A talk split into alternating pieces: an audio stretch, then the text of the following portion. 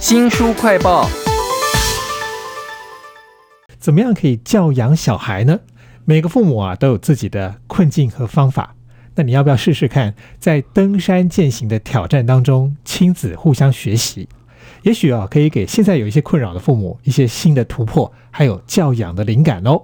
为您介绍一本书，《第一次亲子践行，好好玩》。为您请到作者于叶文。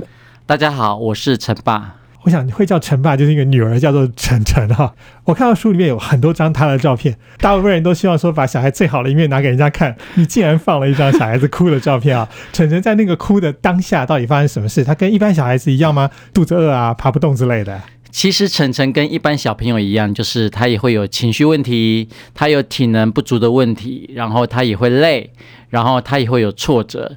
那么其实那次大部分的行程我们是用背的，就说那时候他大概是接近三岁的时候，还没有能力去走全程，结果就下暴雨，大到我们真的是有点崩溃啊，太痛苦了。然后我们淋了一天的雨以后，我们隔天我们就想的想法是我要下山了。但是晨晨其实，在一直在做背架子这么多的日子里面，他其实很想下来走，但是在那个行程。呃，我印象中我累了，我想回家了，我要回家了。然后就说不要，不要跟你下来走，我要赶快回家。原来是这个爸爸自己不想要让小孩子下飞架，然后他产生了这样的冲突啊。这本书叫做《第一次亲子践行好好玩》，我觉得能够让小孩在山里面玩了，恐怕是很多父母的期望。我看到你们玩的东西有好多，有一个是捉迷藏啊。对对对对对，我印象中那次是西周山吧。那是已经下午了，走走有点累了，然后我们想说，哎，要怎么才能继续一直前进呢？就啊，晨晨，你去跟妈妈去躲起来，爸爸去找你。然后啊，他有得玩，他当然愿意啊。他就说：“妈妈，我们走。”妈妈很清楚，就是说我们在找这个捉迷藏的情况下面，我们要在山径里面，不要走到山径外面，以免危险。就一路躲，然后我就找找找到他啊，找到了，然后然后他很开心，然后说：“爸爸换你去躲。”其实一直往前走嘛，一直往前走嘛，我们就一直前进，一直到山顶这样。啊，那大人的体力也要非常好。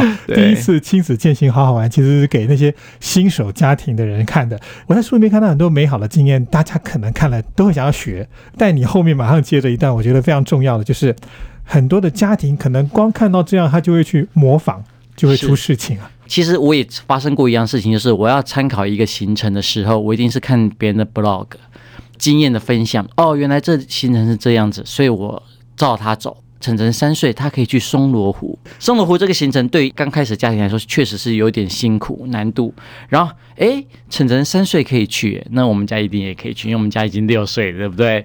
所以一定没问题。但是你要知道一件事情哦，爬山不是去公园玩哦，三岁的可以去玩，所以我六岁也可以去玩。所以我我我很怕我这样的文章和内容误导到一般其他家庭说哦，我也要带我的孩子去玩，但是。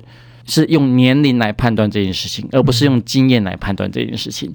我要提醒各位父母，就是说，如果你要带孩子去山上玩的话，最重要的是你要把安全放在第一位。是，例如说，你不能只参考人家的年纪啊，嗯，对，你要参考人家有多少的经验，我有多少经验，所以我应该要从什么样的行程开始走。但是我相信很多的父母看到你这个第一次亲子践行好好玩，他们可能会看到你们怎么样培养小孩的独立能力或者是体力的平衡感的时候，就会开始抓狂，说我也要我小孩这个样子哈。我觉得小孩子在山上可以培养出来能力，真的非常迷人。要不要介绍一下晨晨到底可以做什么事？呃，其实我觉得以现在这个时代哦，其实不算能力啊，只是避免什么？避免山西产品，带孩子去山上。它跟一般的露营区不一样，露营区我一样有收讯啊，但山上没有收讯啊。然后你拿出手机来，你也不能上网啊，你不能上脸书啊。其实它除了避免孩子去碰山西以外，也避免父母去碰山西，让孩子和父母有更多的相处的时间。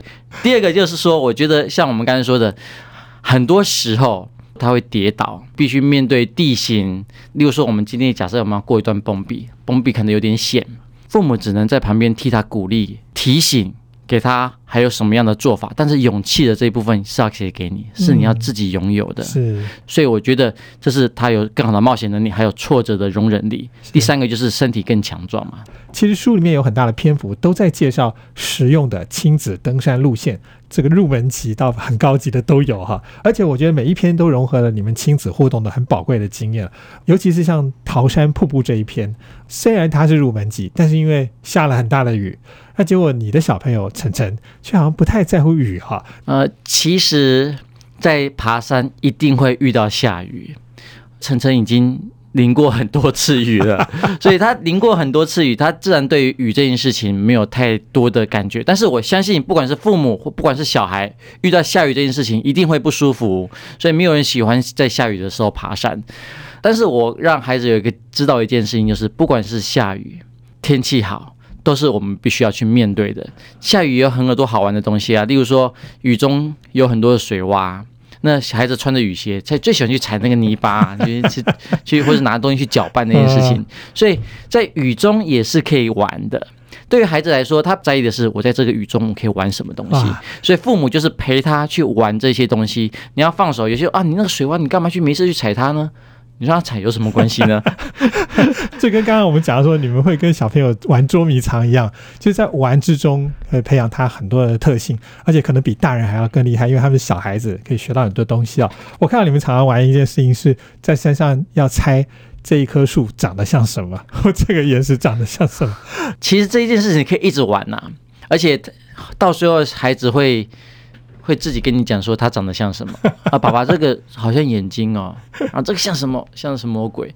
还有什么可以玩？其实我们家最喜欢的是说故事啊，在山上说故事。因为晨晨的妈就是陈妈，她有很厉害的说故事能力。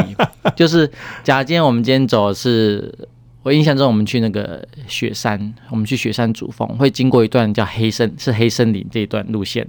那么黑森林，陈妈就想到了啊。当初白雪公主也是在黑森林里面遇到了小矮人，那我们这时候我们就用这个环境来说啊。有小矮人住在这个黑森林里面，那白雪公主可能是从武林农场那个登山口上来的，然后遇走到那个黑森林遇到了小矮人，所以其实用这种方式可以让孩子是哦充满了想象力，说啊这个是有小矮人在这边，然后白雪公主来了之类的，还有很多游戏，例如说石头就是一个很好玩的东西，例如说我们会捡石头去叠石啊，在山上很多时候叠石是一个引路的方式，很多登山客会用叠石来引路。就是假设这个路基不是很明显，我走过以后，我为了让后面的人知道路，我会用叠石。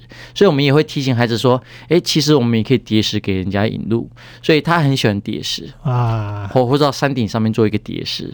对我还看到他很喜欢做一件事情，就是把他自己的背包拿出来，然后拍照片。他每一次上山都要挑一个要登顶的时候用的布偶，对吗？是是是是是，对他有几个布偶？我想想，他有应该有四个。对，所以每次出发前，我们会请他说：“你要挑哪一个布偶去？布偶它没有多少重量，但它对孩子来说，是就是在心里面是很重的重量。例如说，他可以陪伴孩子，他就说呃睡觉的时候陪着他，或是他需要安慰的时候，他会抱着他。他玩的时候，他拿着布偶玩；他登顶的时候，他要跟布偶一起拍照。对，这是一个布偶，是一个他的心灵伙伴，是他一个很重要的伴侣，是他的山友。